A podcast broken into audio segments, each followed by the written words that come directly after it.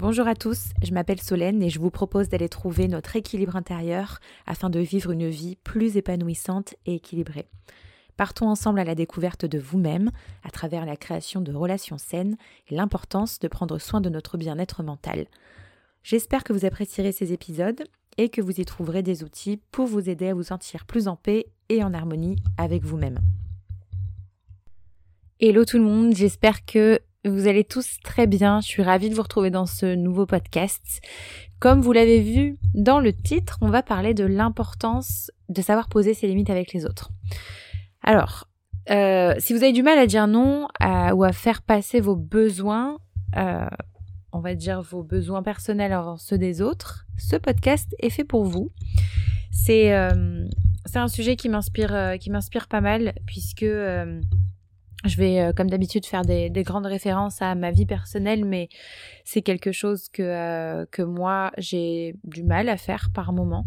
Euh, c'est par période, en fait. Il y, a des, il y a des périodes où je vais pas avoir de mal à dire non et parfois je vais être extrêmement challengée par ça. C'est une notion sur laquelle j'ai commencé à travailler en 2020 à peu près et je pensais même l'avoir acquise. Hein. mon ego pensait avoir acquis tout ça.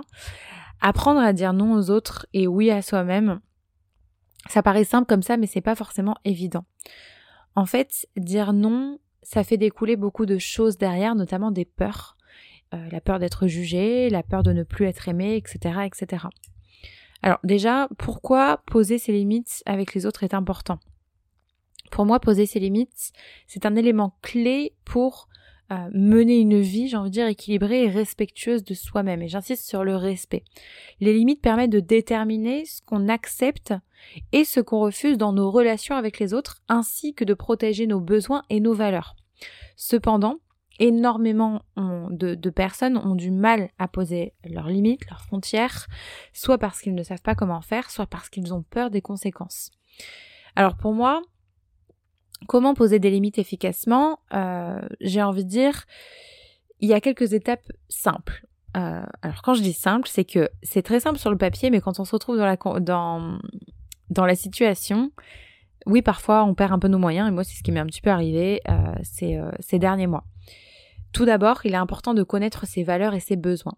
Ensuite, il est important d'utiliser un langage clair et direct pour faire connaître ses limites aux autres. Il est aussi important d'être ferme une fois que les limites ont été établies. Et ensuite, il est important d'accepter les conséquences de ses choix. En fait, à chaque fois que vous dites oui alors que vous pensez non, vous ne vous estimez pas. Vous ne vous respectez pas dans vos valeurs ni dans vos besoins. Il y a un auteur que j'aime beaucoup, euh, qui s'appelle Marshall Rosenberg, qui est le fondateur de la communication non violente notamment, qui encourage les gens à poser leurs limites de manière respectueuse et claire en utilisant je plutôt que des accusations ou des blâmes. Il est important de faire la distinction entre les comportements et les personnes et de communiquer de ses propres sentiments et besoins en utilisant un langage non jugemental.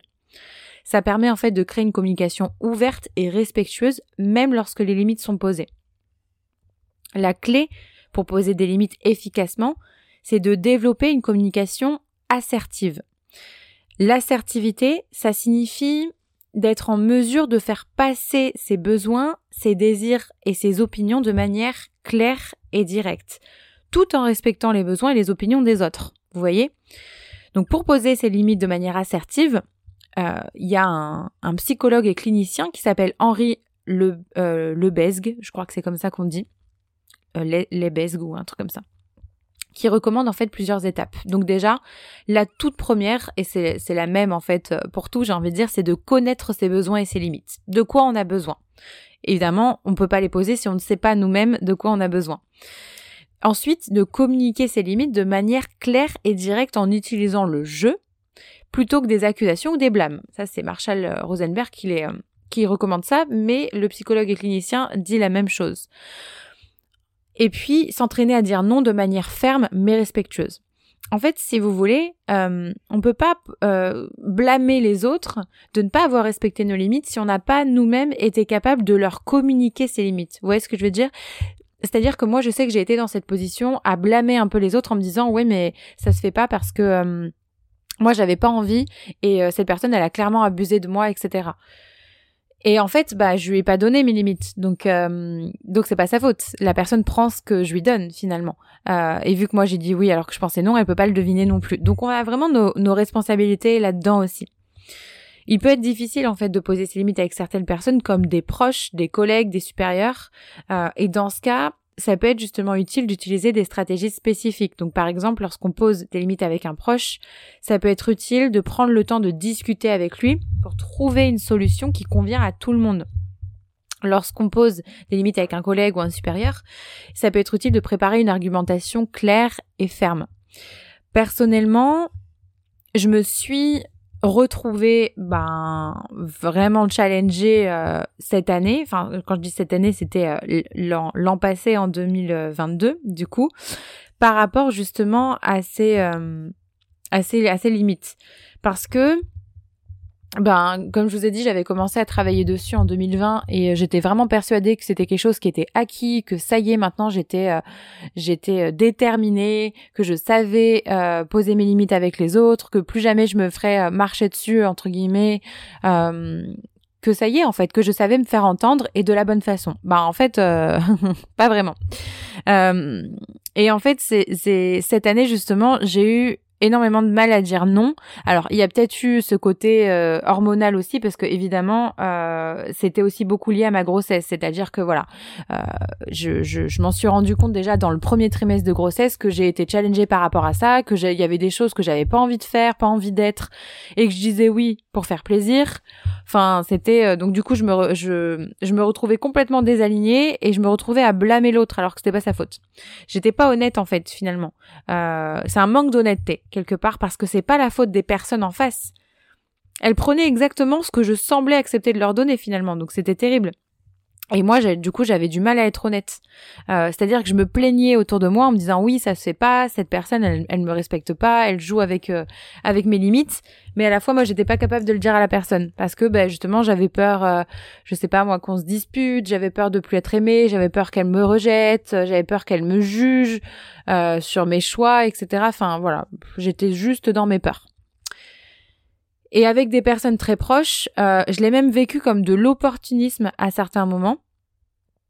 Et, euh, et en fait, j'ai eu l'impression que en 2022, que l'univers quelque part se jouait de moi, on va dire, et m'envoyait les situations parfaites pour ça, donc parfaitement challengeantes. De toute façon, c'est toujours comme ça. Hein. J'ai envie de dire quand on commence à mettre le doigt sur quelque chose et euh, qu'on semble, j'ai bien qu'on semble parce que pour moi, je pense qu'on ne guérit de rien entre guillemets, on comprend des leçons, mais je sais pas si on peut parler de réellement de, de guérison, mais en tout cas qu'on semble guérir de quelque chose, ben ça c'est l'ego hein, quelque part qui se qui se parle à lui-même en disant ça y est, je l'ai vaincu, on l'a fait, etc. Ben vous pouvez être sûr que hum, quelques semaines, quelques quelques mois, quelques années même parfois, l'univers va hum, va vous challenger re de nouveau avec une situation plus ou moins similaire. En tout cas, qui va vous faire ressentir la même chose que vous avez senti la première fois, mais sûrement avec, euh, j'ai envie de dire, un décor différent, des personnages différents. La, pièce de théâtre sera différente, mais euh, la situation, euh, le, le, sentiment en soi sera le même. Donc, disons que moi, ça a été un petit peu ça en 2022, voilà. Et notamment, avec ma belle famille, moi j'ai été pas mal challengée, bien que je les aime de tout mon cœur. si vous passez par là, encore une fois, euh, ça n'a rien de ça n'a rien de personnel ou quoi que ce soit ou de, ou de méchant, je vous aime. Mais euh, en fait, c'est juste que j'ai eu la sensation de me laisser envahir en fait. moi, j'ai une notion, peut-être que ça mériterait que j'en fasse tout un podcast sur l'envahissement, mais j'ai une notion de l'envahissement qui est assez, je sais pas comment expliquer ça, mais je me sens très très très vite envahie, débordée, euh, étouffée en fait, j'ai même envie de dire. En plus, ce qui était assez euh, rigolo, c'est que bon, pendant la, grossesse, forcément le, ventre grossit, etc. Et puis à un moment donné, ça m'appuyait sur le diaphragme, si bien que j'avais vraiment la sensation d'étouffer. Donc ça se, euh, j'ai envie de dire, ça se matérialisait en fait, même dans la matière, quoi. je le ressentais dans le corps. Et, et justement, bah, du coup, cette notion d'envahissement, j'avais l'impression de qu'on me respectait pas. Mais encore une fois, je plaçais l'autre en bourreau, alors que j'étais moi-même responsable de ces situations parce que je ne communiquais pas mon besoin. Là, en l'occurrence, je parle avec ma belle famille, mais que ce soit même avec ma famille, enfin, en fait, euh, il y avait des choses que j'avais terriblement envie de dire ou, de faire ou de ne pas faire justement, et que euh, et que j'avais du mal, voilà, que j'ai que pas su le dire parce que euh, encore une fois j'avais peur du jugement. Je me disais mais qu'est-ce qu'ils vont penser Ils vont se dire mais mais cette fille elle est chiante ou j'en sais rien en fait, tout un tas de choses. Juste j'avais peur d'être jugée.